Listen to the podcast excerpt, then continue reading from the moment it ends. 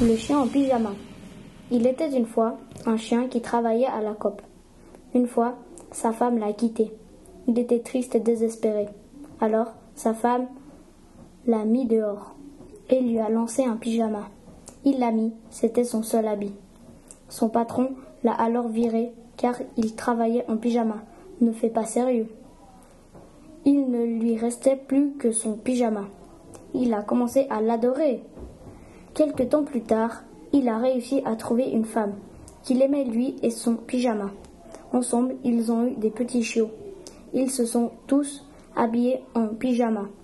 Le directeur de la COP a vu la famille en ville et les a trouvés chouettes.